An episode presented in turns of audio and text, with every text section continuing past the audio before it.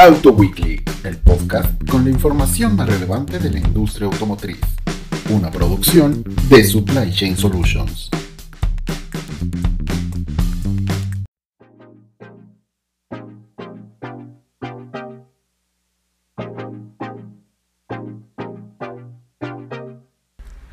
Hola, ¿qué tal? Mi nombre es Jessica Costa, directora de Supply Chain Solutions.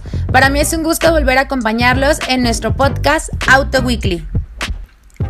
Aquí les presentamos la información más relevante para la industria automotriz, con la intención de que puedan tomar las mejores decisiones para cada una de sus empresas con información de primera mano. En esta ocasión, Eric Estrada, nuestro coordinador editorial, platicó con Ben Roth, director de la Hanover Fairs México, que organiza la Feria Virtual Industrial Transformation México, que se llevará a cabo del 28 al 30 de octubre del 2020. En esta entrevista abordamos el papel que está jugando actualmente México dentro de la implementación de todas las innovaciones de la industria 4.0. Acompáñanos a escuchar esta entrevista.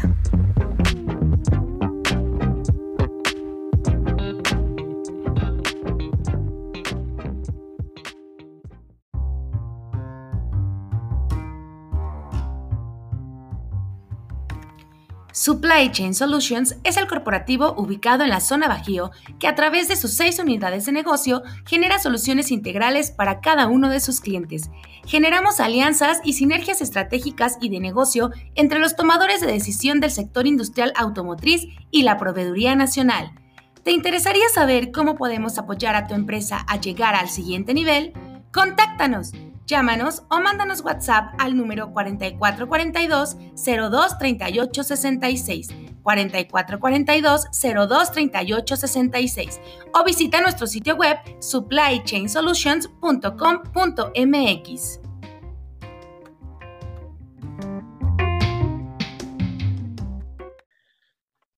Eh, ¿Qué tal a todos? Muy buen día. Eh, esperamos que se encuentren eh, bien. Eh, hoy nos encontramos con Bernd Rose, eh, director eh, de la Hannover Fairs México, quien en este día nos hablará en este episodio sobre el papel de México en la industria 4.0, de cara sobre todo a, a, la realización de Industrial Transformation México 2020 a finales del mes de octubre, que se realizará de manera virtual. Muchísimas gracias, Bernd, por, por la invitación, por la aceptación a, este espacio eh, y pues bienvenido. Muchísimas gracias, Eric. Un gusto estar aquí en tu programa. Eh, como lo dices, Industria 4.0 juega un papel importantísimo para México y cada vez más importante. Y, y, me da mucho gusto poder platicar contigo, platicar con tu audiencia sobre este tema. Perfecto, Bernd. Pues eh, entrando en materia, si nos pudieras platicar un poquito actualmente, ¿cuál es el papel que juega México dentro de la implementación de, las tecnologías de la industria 4.0? Eh, México, sin lugar a duda, juega un papel importantísimo en este segmento. Eh, algo que hemos visto ahora en la, en la crisis, en la pandemia del COVID-19, es cómo México está interrelacionado con las economías más importantes productoras de todo lo que es la manufactura avanzada en el mundo. Y dentro de esa cadena, México es uno de los eslabones más importantes. Eh, uno de los temas eh, más álgidos en el, en el, comienzo, otra vez en Europa, en Asia, en Norteamérica, en algunas partes ya están reiniciando las fábricas, eh, fue que se dieron cuenta muy rápido que México ya tiene instalado una gran cantidad de manufactura muy, muy avanzada y produce eh, pues productos que sin ellos realmente de nada sirve que abra una fábrica automotriz o aeroespacial en Alemania si no recibe las partes de México. En ese sentido, Industria 4.0 y la implementación eh, de esto, pues claramente ha demostrado que México ya es, es uno de los grandes actores en ese segmento. Lo decía el embajador de Alemania en México, México es de los pocos países realmente industrializados del mundo y, México ha apostado en los últimos años, desde en aquel entonces con la firma del Tratado de Libre Comercio, en ser una, una gran fábrica, una fábrica en donde producimos para México y para el mundo. Industria 4.0 va a acelerar esto, lo va a hacer más productivo, lo va a hacer más rentable y lo va a hacer más inclusivo para todos los mexicanos. Entonces, Industria 4.0 es sin lugar a dudas una de las recetas de éxito que México tiene y va a seguir en los próximos años. Me llama un poquito la atención lo que comenta sobre el hecho de que las plantas en Alemania no podrían abrir si no tienen proveeduría mexicana. Creo que va un poquito de la mano eh, con el tema de que Europa eh, en general se va convirtiendo como cada vez más eh, en un aliado comercial importante para México y México para la Unión Europea. ¿Cómo ves tú esta apreciación? En México lo ha sido desde muchísimos años, digo, desde el viaje de, Alexander von Humboldt a México, en donde realmente empezó ese proceso de amistad entre ambos países, aunado obviamente a, pues en, los últimos años a, que compartimos muchas ideas en conjunto, muchas ideologías, una parte cultural muy fuerte nos enlaza hasta problemas económicos comerciales. México es un país que le apostó a la apertura comercial, Alemania es un país que le apostó a la, apertura comercial. Y, México tiene lo que a Alemania le falta y Alemania provee lo que México le falta. Entonces son, son aliados estratégicos muy buenos. Eh, para dar dos ejemplos, yo creo que los más importantes, México tiene una, una eh, ventaja demográfica que Alemania quisiera tener. México tiene una gran cantidad de jóvenes altamente capacitados, tenemos 223 mil egresados de las carreras de ingeniería, matemáticas, etcétera, eh, que están listos para, para, trabajar, que tienen una motivación, una creatividad eh, enorme. Entonces, eso le falta a Alemania. Por supuesto que las fábricas en Alemania necesitan y las marcas eh, europeas, asiáticas, necesitan precisamente ese personal. Eh, un tema gravísimo para, Alemania, el, tema de, la, de, las diferentes generaciones. En México somos en una gran medida una generación joven, la generación Z o la generación Y, como le llamamos. Esas generaciones nacidas en 1980 al 2000 en el caso del Y o, los 2001 al 2016, son generaciones altamente digitales. Esos niños agarran un celular y saben cómo funciona intuitivamente. En Europa tenemos una gran cantidad de pues, lo que llamamos la generación X o los baby boomers, que hay que recapacitarlos. Ellos tienen que cambiar su forma de cómo hacen las cosas. Y cuando hablamos de industria 4.0 y hablamos de nuevas tecnologías, pues el cambio cultural que esto conlleva países como México tienen una ventaja enorme. Entonces, la combinación entre lo que Alemania puede hacer y realmente hace, con, lo que, con el potencial de México y lo que ha demostrado, si vemos que tenemos, por ejemplo, empresas como Siemens en México, que ya llevan más de 125 años en México, eh, pues eso nos pone muy en claro que, la, inversión, el negocio es, es de largo plazo. No importa lo que pase en los próximos años, Hablamos aquí de periodos muy largos en donde esa amistad, esa relación ha sobrevivido guerras mundiales, devaluaciones, este, todo tipo de problemas, y yo creo que eso se va a reforzar más. Claro.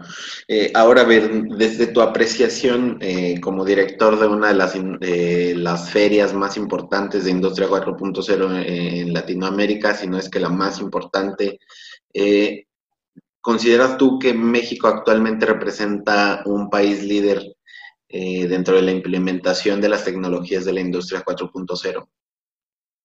México tiene una enorme ventaja y esa ventaja es que en muy pocos años, en los últimos 20, 25 años, México ha generado una planta productiva con una tecnología eh, totalmente novedosa. México sigue invirtiendo, México sigue desarrollando, México sigue siendo eh, un, receptor de inversión extranjera directa y a diferencia de inversión que se hacía hace 50 años en donde pues eh, a lo mejor una fábrica en Estados Unidos cuando abría una fábrica en México trasladaba la maquinaria usada de Estados Unidos a México para seguir produciendo pues con la vieja tecnología, eso cambió radicalmente. Las nuevas fábricas automotrices, el segmento aeroespacial, químico, farmacéutico, médico, este, eh, las, empresas nacionales e internacionales lo que traen a México es lo más novedoso, es la última tecnología. es lo más avanzado. Por eso México ha logrado, pues realmente lo que ha logrado. México es el cuarto importador de robots hoy en día. Después de Alemania, Estados Unidos y China, México es el país donde más robots están eh, instalando. Eso ya te dice de la, de la calidad de la producción, de la manufactura avanzada que podemos tener en el país. México es un exportador líder de media y alta tecnología entre los países del G20. México está a nivel de los grandes países industrializados, algo que ellos demostraron ahora en la Hannover Messe cuando México fue el país invitado en 2018. La presencia de México se midió como todos los otros países invitados que ha tenido ese, ese evento. Rusia, China, Francia, Estados Unidos, la India. Este, México no tiene nada que ocultar. México es el cuarto exportador de vehículos. México tiene una industria aeroespacial que en 10 años ha crecido de casi nada a hoy ser uno de los productores más importantes para las dos marcas más grandes del mundo, Boeing y Airbus. Si cerraran todas las plantas en México en ese segmento, ya no pudieran producir ellos aviones o helicópteros o cohetes. Entonces, en ese sentido, eh, México tiene esa enorme ventaja que en su momento, después de la guerra mundial, la aprovecharon, por ejemplo, Japón y Alemania. En muy poco tiempo ellos, justamente por la introducción de la nueva tecnología, lograron en pocos años un crecimiento sustantivo. México en los últimos años ha logrado un crecimiento eh, equiparable en porcentajes eh, y que todavía tiene, eh, por esa ventaja demográfica, y si logramos incluir esa, inclusión social, que yo creo que también es un tema muy importante para México, si logramos eso, de darle un puesto de trabajo a cada joven en México, México realmente va a reventar en los próximos años cualquier expectativa que teníamos. Ok, claro. Eh, me suena un poquito el ejemplo que das con la industria aeroespacial, también con la industria automotriz. Eh, un poquito, por ejemplo, Audi, pues eh, una de sus plantas más productivas se encuentra aquí en México. Eh, BMW, la, la, planta con más tecnología, se encuentra en México. y pues eso también abre paso ¿no? a la implementación de, de estas tecnologías y de que México vaya di digitalizando sus procesos cada vez más. Y con cada presidente de estas compañías transnacionales con las que yo he hablado, en todos los análisis internos que ellos hacen, de tomar, por ejemplo, un Audi o un BMW de la planta en México, de una planta en Estados Unidos, de una planta en Alemania, de una planta en China, México siempre tiene consistentemente una de las mejores calidades y el precio calidad del producto siempre es uno de los más altos. Por eso siguen invirtiendo cada vez más. Si cada vez más producción se pasa a México, y lo que me da todavía más gusto aún, sobre todo para el tema de Industria 4.0, cada vez más investigación y desarrollo de nuevos productos se lleva a cabo en México. Anteriormente se traía un producto, se desarrollaba la, línea de producción en el país y se producían miles o millones de piezas de esto para el mundo. Hoy en día, la mejora de esos productos o las siguientes generaciones de esos productos ya no se desarrollan en Japón o en Francia o en Estados Unidos, se están desarrollando en México. Esas empresas están contratando a mexicanos, están creando centros de investigación y desarrollo con cientos, si no es que miles de empleados que mejoran los productos que luego nuevamente ya se, se manufacturen aquí o quizás se manufacturan ya en otros países, pero están desarrollados con la creatividad de esos mexicanos. Y ese es el mejor ejemplo que ya no somos nada más un importador neto de productos que a lo mejor mejoramos tantito y los volvemos a exportar, sino cada vez más del proceso productivo y algo que también me da mucho gusto que, por ejemplo, la Concamín está impulsando mucho de, crear ese valor agregado cada vez más en México. Eh, yo creo que es un proceso que se va a dar, eh, en parte en automático y en parte también por, ese, por esa creatividad, ese esfuerzo de los empresarios mexicanos en lograrlo. Claro, justo en este tema eh, que hablas sobre el desarrollo de tecnologías, eh, ¿cuáles son las oportunidades que tiene México eh, dentro de este impulso al desarrollo de tecnologías para la industria 4.0 y cuáles son las oportunidades que tiene en cuanto a su implementación también? Uno de los retos más grandes en industria 4.0 es la parte de las personas, del individuo. Eh, industria 4.0 no es algo que yo pueda comprar, Eh, no es algo en donde yo como empresario diga, oye, pásame una cotización, dime cuánto cueste en un mes quiero que mi fábrica sea Industria 4.0. Es un proceso en donde partes, claro, inversión, eh, pero es un proceso que, es inevitable. Ya no, no es una cuestión de si lo hago o no lo hago, la realidad es entre antes lo haga ese, esa transición, mejor me va a ir como empresa. Entonces, en ese sentido, uno de, las, de los retos más importantes y al mismo tiempo una de las oportunidades más importantes es precisamente la inclusión social. Tenemos que capacitar a nuestro personal, tenemos que crear esa cultura 4.0, que los jóvenes la tienen, pero normalmente los dueños de las empresas pues no son precisamente los jóvenes eh, y son ellos los que tienen que entender el potencial y una vez que lo entendieron, tomar todos los pasos necesarios para desarrollar esas cadenas productivas hacia este camino. Si lo lográramos esto en México, eh, con una mayor velocidad, lo que pudiéramos lograr son dos cosas muy importantes. Número uno, pudiéramos expandir la, producción de México eh, a todo el país. tenemos en México una gran diferencia entre el sur-sureste y, los estados del Bajío o del norte. Em, yo creo que con un, buen programa de capacitación, si nosotros logramos que toda esa gente joven en, los estados del sur-sureste reciban una capacitación y las empresas reciban los incentivos necesarios para invertir en esos estados, vamos a lograr dos cosas. Crear riqueza localmente, lo cual también nos soluciona el problema de que personas muy, muy capaces de México se vayan a otros países a trabajar y abandonen México. Y la segunda cosa, logramos también algo que para pues el, presidente actualmente es muy importante, que es crear los puestos de trabajo localmente en el sur-sureste. Tenemos una gran cantidad de jóvenes ahí y tenemos que trabajar en México también en repartir esa riqueza que tenemos ahora. Y la segunda cosa, que es eh, un factor muy, muy importante para México en ese sentido como oportunidad, entre más creemos nosotros personal capaz de, trabajar en estas fábricas, más inversión extranjera directa vamos a traer y más potencial van a tener empresarios mexicanos de producir productos que puedan fácilmente exportar al resto del mundo.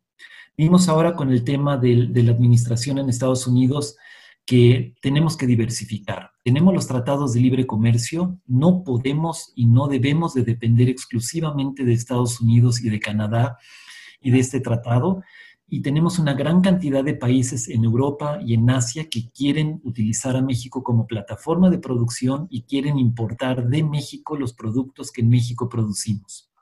Y eso lo tenemos que explotar más aún. Tenemos que salir a los mercados internacionales, tenemos que eh, negociar con estos, con estos países, estrechar más las relaciones y capacitar a nuestro personal, que el mundo es muy, muy grande y muchos de ellos quieren una gran cantidad de lo que México ofrece. Una de las preocupaciones detectadas en la implementación de, la industria 4.0 eh, se ha visto por parte de, incluso de varios organismos empresariales es el tema del empleo y de la mano de obra. Eh, sobre todo porque hay quienes consideran que podría generar eh, pues reducción en la creación de empleo eh, o incluso eliminar algunas plazas de trabajo. ¿Cuáles son los retos que enfrenta el país de cara al panorama que ya conocemos, a lo que viene eh, dentro de la industria 4.0 respecto al empleo? Es muy cierto que la introducción de nuevas tecnologías crea retos directos y en automático a la planta laboral que, una empresa puede tener. Eh, pero también es cierto que Industria 4.0 y la introducción de los robots, la automatización, cualquiera de, los procesos industriales que surgieron en los últimos 200 años, eh, hicieron que se perdieran ciertos empleos, pero crearon muchos más empleos de los que se perdieron. Un ejemplo muy claro. Eh, la introducción de la eh, computadora personal en Estados Unidos, y hay un estudio muy, eh, muy acertado de McKinsey sobre este tema, la introducción de la computadora personal entre 1980 y el año 2015 hizo que se perdieran 3.5 millones de empleos en Estados Unidos. Un, un, empleo clásico, la secretaria. Como ya no teníamos que escribir en, máquinas de escribir eh, con papel carbón y no sé cuánta cosa, pues obviamente se perdieron esas plazas. Pero la introducción de la PC en el mismo tiempo creó 19.2 millones de empleos nuevos. Em, entonces hablamos aquí casi de un factor 5, de un factor 6 entre los que se perdieron y los nuevos que se crearon. Y lo que es más importante aún, los empleos nuevos en su gran mayoría son mejor remunerados y son mejores plazas laborales. La realidad es que todos los trabajos mecánicos, manuales, como en esas líneas de producción viejas que conocíamos de las películas, en donde personas estaban con un eh, atornillador durante ocho horas al día, los seis días a la semana, todo el día atornillando tornillos en, en una línea de producción de coches o de máquinas. Esos son trabajos que los pueden hacer los robots. Eso no, necesitamos a seres humanos para hacer eso. Hay que desplazarlos, hay que recapacitarlos, hay que darles un mejor trabajo, mejor remunerado y con una mayor seguridad. Así es como vamos creando la riqueza. Entonces, eh, el reto yo creo que no va a ser el, desempleo, el reto es la capacitación a esas personas que se vuelven redundantes eh, por la transformación tecnológica. Y ahí también, lo mencionaba anteriormente, la ventaja demográfica que tiene México es enorme. El reto realmente es para países como Japón o como para Alemania y mucha gente no lo cree. Industria 4.0 es un reto mucho mayor para Alemania que lo es para México, precisamente porque la gente joven en México es adepta a ese cambio, no tiene un problema con un cambio. Uno lo capacita a esa persona y le encanta, le interesa, se mete en este tema. Si nosotros vemos las estadísticas de lo que va a pasar en la ocupación hacia el año 2030, Alemania va a tener que eh, recapacitar en las nuevas tecnologías aproximadamente un 33% de la población hoy en día activa.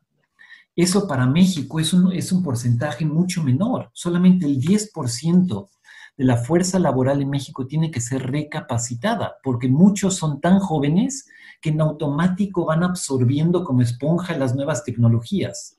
En Japón es todavía peor aún. En Japón tiene que, recapacitar al 45% de su fuerza laboral. Y lo sabemos de uno mismo. Entre más viejos nos volvemos, pues más difícil nos cuesta aprender. Intenta aprender un idioma nuevo cuando tienes 20 años, intenta aprender un idioma nuevo cuando tienes 50. Entonces, cosas tan sencillas, dale un teléfono celular a un niño y dale un teléfono celular a tu papá. Este, entonces, eh, la verdad es que México en ese sentido no tiene nada de qué preocuparse. Sí, es cierto, tenemos que lograr los incentivos para que las empresas puedan recapacitar a su personal o puedan realmente capacitarlos en, en la utilización de las nuevas tecnologías. Y México también tiene que implementar yo creo que mucho más eh, las carreras técnicas o la educación dual como lo ha hecho Europa. Uno de los grandes secretos también eh, de, la, de, la, economía europea o japonesa, por ejemplo, es que no para ser alguien en la vida necesito tener un título universitario, pero sí necesito una carrera técnica que me permita tener un valor agregado a una línea de producción moderna. Y, la realidad es que el diferencial de sueldos entre alguien con una carrera técnica en Alemania, con alguien con una licenciatura o ingeniería, es muy similar. El, el brinco es muy pequeño, porque lo que importa es la productividad en general de las fábricas. Y eso es lo que estamos incrementando en México y eso es lo que tenemos que seguir impulsando. Y por eso me da mucho gusto que programas como el tuyo Eric, estén tan interesados en esto, porque yo creo que ese es precisamente el camino que tenemos que seguir, sobre todo también en una industria automotriz que con la electrificación de la movilidad, o por ejemplo lo que es ahora las celdas de, hidrógeno, este, es un reto que la industria automotriz nunca creyó posible. Y hay algunos nuevos ganadores y hay muchos viejos perdedores que nunca creyeron verse en una situación como la que se están viendo. Y me encanta que ustedes lo estén promoviendo. Y quizás que también se encuentra como en el ejemplo que ponías, ¿no? En, la intención de, querer hacerlo, de querer llevar la industria 4.0 a sus, a sus plantas, a sus empresas, pero en un reto de adaptabilidad aún mayor que quienes lo tomaron desde un inicio. Correcto, total. Tenemos que, tenemos que salirnos de, ese, de esa creencia que ya llevo 50 años haciéndolo así, entonces así hay que seguirle. Hoy en día hay que estar abiertos a todo, hay que estar en nuestras plantas laborales, hay que tener una diversidad. Eh, que también, por ejemplo, el tema ahora que lo tocas, las mujeres. Las mujeres en México eh, tienen un, potencial enorme y muchas de ellas están ingresando en carreras técnicas, están interesando en carreras que nunca antes habían hecho y que tenemos que seguir impulsando. Tienen una creatividad, tienen una forma de pensar muy diferente a los hombres. Eh, en muchos casos, y no quiero decir en todos, pero me atrevo al menos en mi caso, la experiencia que yo tuve en mi desarrollo en la carrera, las mujeres tienen mejores calificaciones, las mujeres le echan más ganas, las mujeres tienen una motivación de salir adelante que me da mucho gusto que también México en ese sentido pues está haciendo mucho por ellas y, que ellas mismas están haciendo mucho por ellas mismas.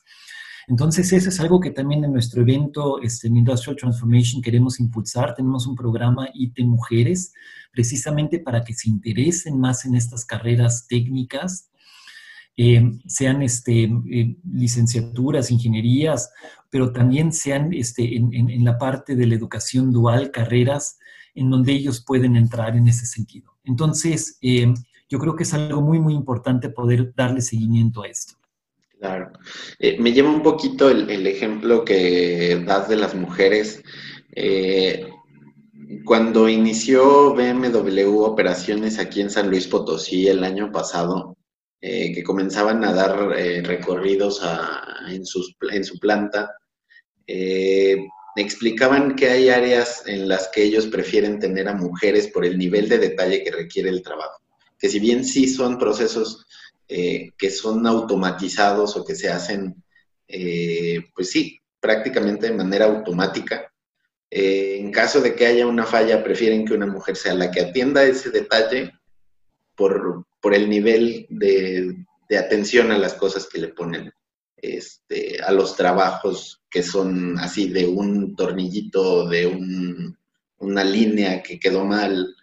Este, me llevó un poquito el ejemplo que ponías, ¿no?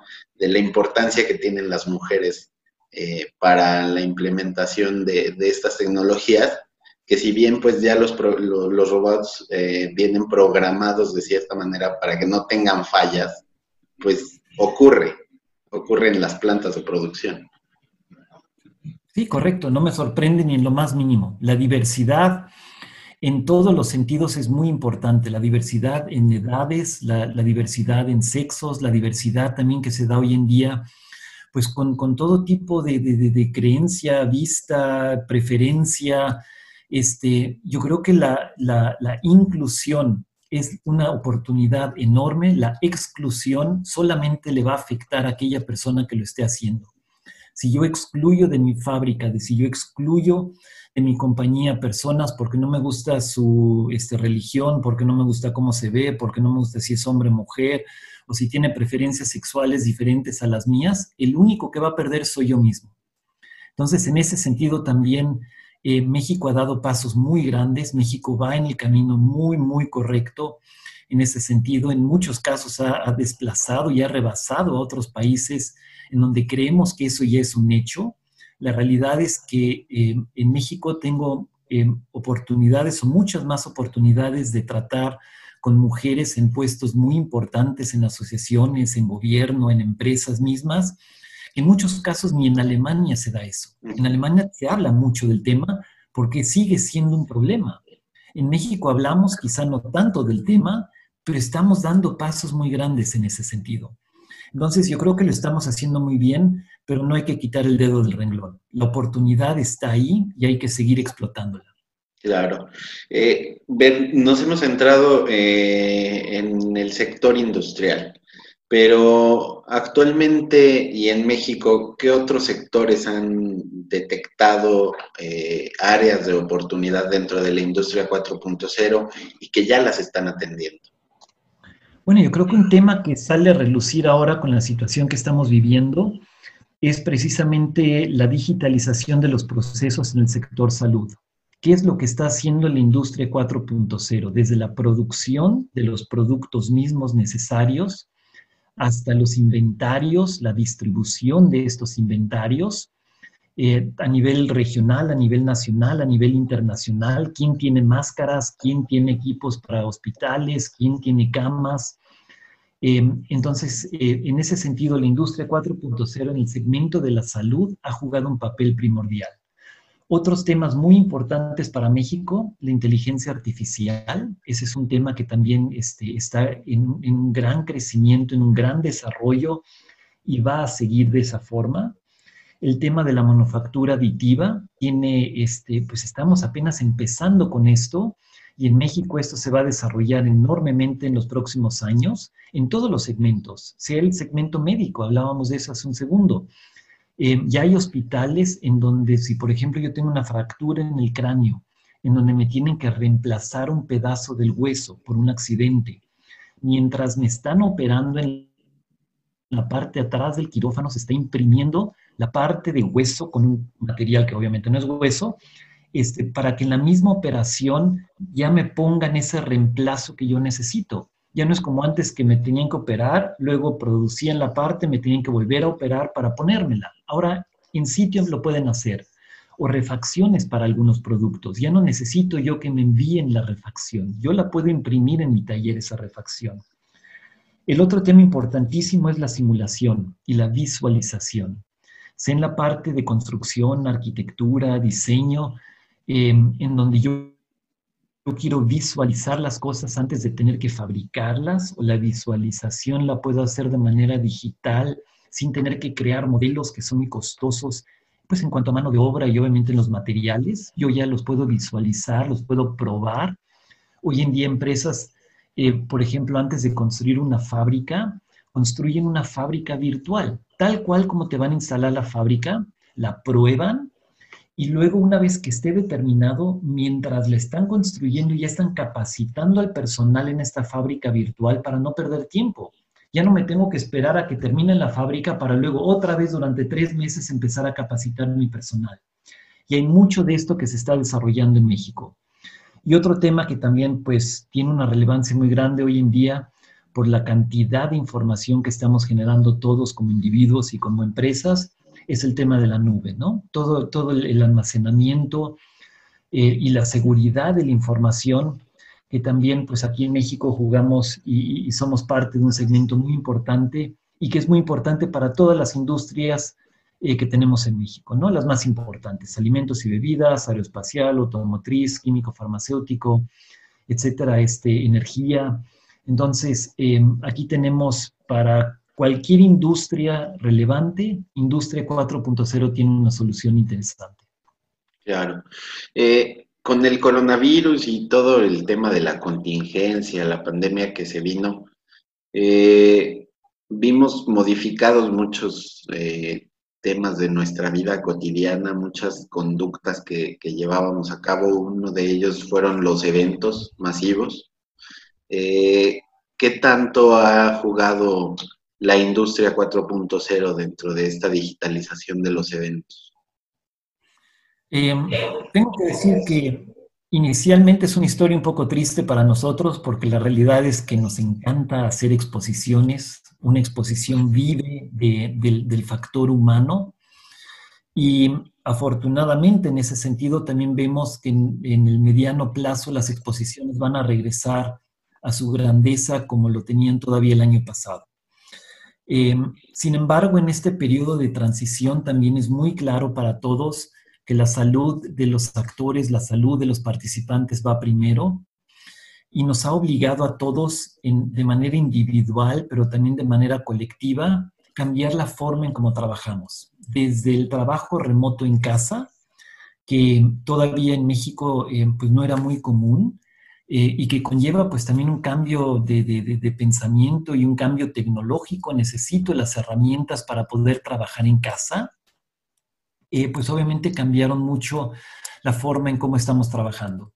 Y en las exposiciones, claramente, de la noche a la mañana, en cada país del mundo se detuvo la industria, así como el sector turismo, eh, el sector turismo de negocios en donde caeríamos nosotros, pues es de los más afectados. Tuvimos que cerrar los recintos feriales, tuvimos que cancelar los eventos y cancelarlos obviamente de tal forma porque en un principio no teníamos las capacidades de hacer los eventos digitales.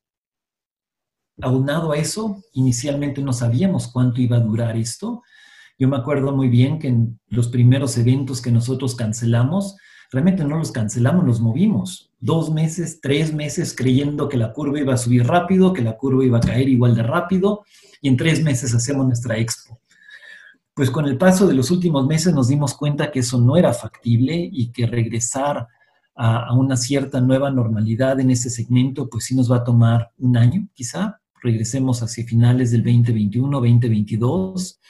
Y para entonces, pues hemos creado los diferentes organizadores soluciones digitales, tanto pues para cada una de las componentes importantes en una exposición, la parte de conferencias, seminarios, capacitación y la exposición o presentación de productos mismos, así como para el tema eh, de la prensa y los medios, ¿no? Entonces, en ese sentido, yo creo que también con proveedores ya establecidos en México hemos logrado crear diferentes plataformas y una de ellas, pues la vamos a, estrenar nosotros en México para ITM 2020 ahora en octubre que también lamentablemente pues el evento lo, tuvimos que, posponer eh, como un evento físico, más sin embargo lo vamos a llevar a cabo de manera digital eh, de otra forma, pero con esa importancia de compartir el conocimiento y la tecnología en el país.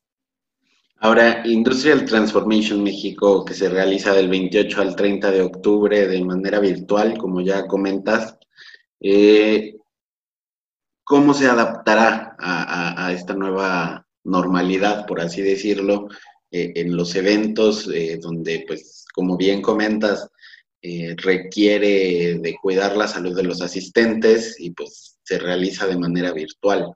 Eh, ¿qué, podremos encontrar en, el sitio? Eh, ¿Qué novedades hay? ¿O algún adelanto que podamos conocer sobre, sobre esta importante feria? Claro, Seguramente, y, lo repito, yo lamento el que no podamos llevar a cabo el evento físico, no hay nada más agradable que estar en una exposición y sentir el, impulso, la dinámica de un evento fuerte en un país fuerte, en un segmento fuerte. En este caso, como bien mencionas, eh, pues la salud va primero y estamos trasladando todo lo que podemos trasladar a una plataforma digital. Em, y estamos eh, sumándole algunas de las ventajas que esta digitalización nos permite. Es decir, la parte de la exposición obviamente va a estar más limitada porque es más difícil explicar algo de manera digital. Es como explicarle a alguien que nunca ha probado un plátano digitalmente cómo es el plátano. Entonces yo le puedo explicar la textura, le puedo explicar el color, le puedo enseñar varias cosas, pero, pero hacerlo presencialmente o en el mejor de los casos probarlo, pues no se compara. Entonces, en esa parte sí tenemos varias limitaciones porque Industria 4.0 es algo complejo eh, y es algo que pues digitalmente tendrá ciertas limitaciones. Vamos a hacer todo lo posible y con muy buenos proveedores para permitir un acercamiento grande, pero no va a ser tan fácil. La otra parte interesante eh, es que la digitalización, como, como la, la, gran ventaja, esa es la gran desventaja, y ahora hablando de la gran ventaja que tenemos de digitalizarlo, es que podemos llegar a muchos más mexicanos y a muchos más interesados en México. Es decir, el hacerlo digital y que yo no me tenga que trasladar de un país o de una ciudad a México para ver el evento, nos permite, eh, por supuesto, poder participar de, pues, con un costo muy, muy bajo, comparativamente hablando, eh, para conocer lo que se está ofreciendo en este segmento en el país. Y la otra cosa importante es que también en la parte de la oferta vamos a poder tener una oferta mucho más internacional. Nosotros vamos a poder llevar a cabo seminarios en donde podemos poner un experto de Taiwán, un experto de Canadá, un experto de México en una mesa redonda y que remotamente estén discutiendo sobre la implementación a lo mejor de la manufactura aditiva en el país. Entonces, eh, la calidad del contenido va a ser mucho mayor y la cantidad de los participantes también en México que puedan acceder a esto es mucho mayor. Si hablamos de un programa de capacitación en donde una empresa le quiere explicar eh, las ventajas de una nueva tecnología a los empleados de una fábrica, al director de la compañía no le va a costar más que poner una pantalla grande, eh, unas bocinas para que todo el mundo lo escuche y sentar a sus 100, 200 o 1000 empleados enfrente de esas pantallas para que todos ellos aprendan en cuestión de una mañana la nueva tecnología del mañana. Entonces, hay ventajas, hay desventajas. Por supuesto que el programa de capacitación, el programa de seminarios y toda esa parte técnica sobre la introducción la queremos explotar, la parte de estudiantes la queremos realmente crecer significativamente. Queremos que las grandes universidades privadas, públicas, las escuelas técnicas y todos los estudiantes terminando la preparatoria o la secundaria estén interesados en este segmento se puedan conectar, puedan participar y puedan ver las oportunidades que este segmento eh, ofrece en el futuro para ellos.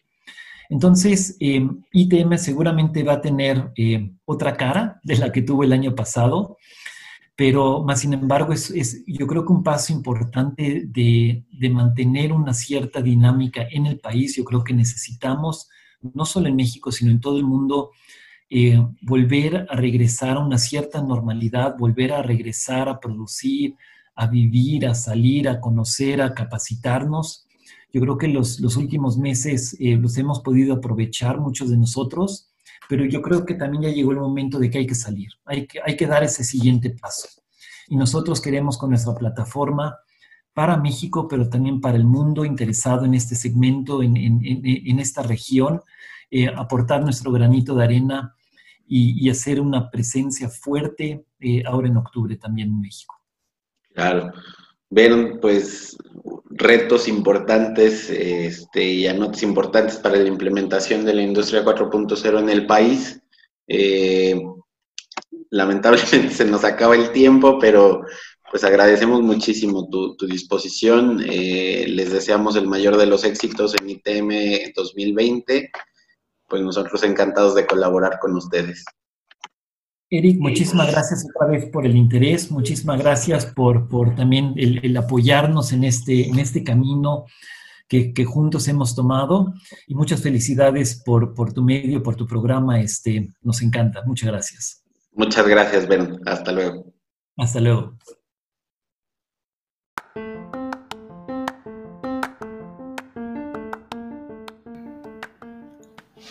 ¿Sueles batallar para cumplir tus metas comerciales? ¿Te gustaría que cuando haces una llamada o asistes a un evento, la audiencia ubique tu empresa? Business Link Media es una agencia publicitaria especializada en el sector industrial. Entendemos las necesidades de tu mercado meta y unificamos tus objetivos comerciales con nuestras estrategias integrales para lograr juntos tus metas. ¿Te gustaría recibir un diagnóstico para conocer las mejoras que lograrán llegues más rápido a tus objetivos comerciales y de marca? Manda un correo a dirección creativa supplychainsolutions.com.mx y solicita tu primera asesoría de cortesía con nuestra directora de marketing, Business Link Media, la agencia de publicidad industrial que necesita tu empresa.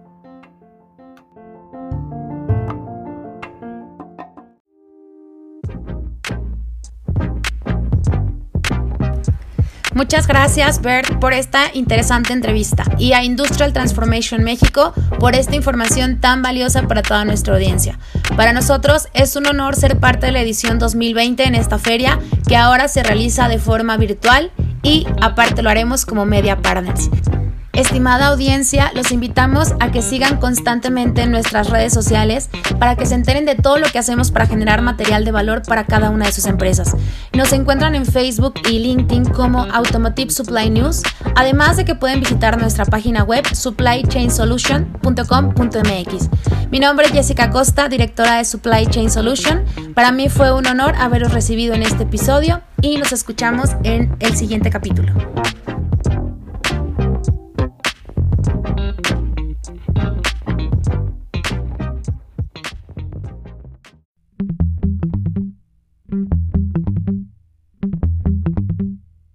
Weekly, el podcast con la información más relevante de la industria automotriz. Escúchanos cada semana a través de tu plataforma de streaming favorita. Búscanos en redes sociales como Automotive Supply News. Somos el medio informativo de la zona Bajío. una producción de Supply Chain Solutions.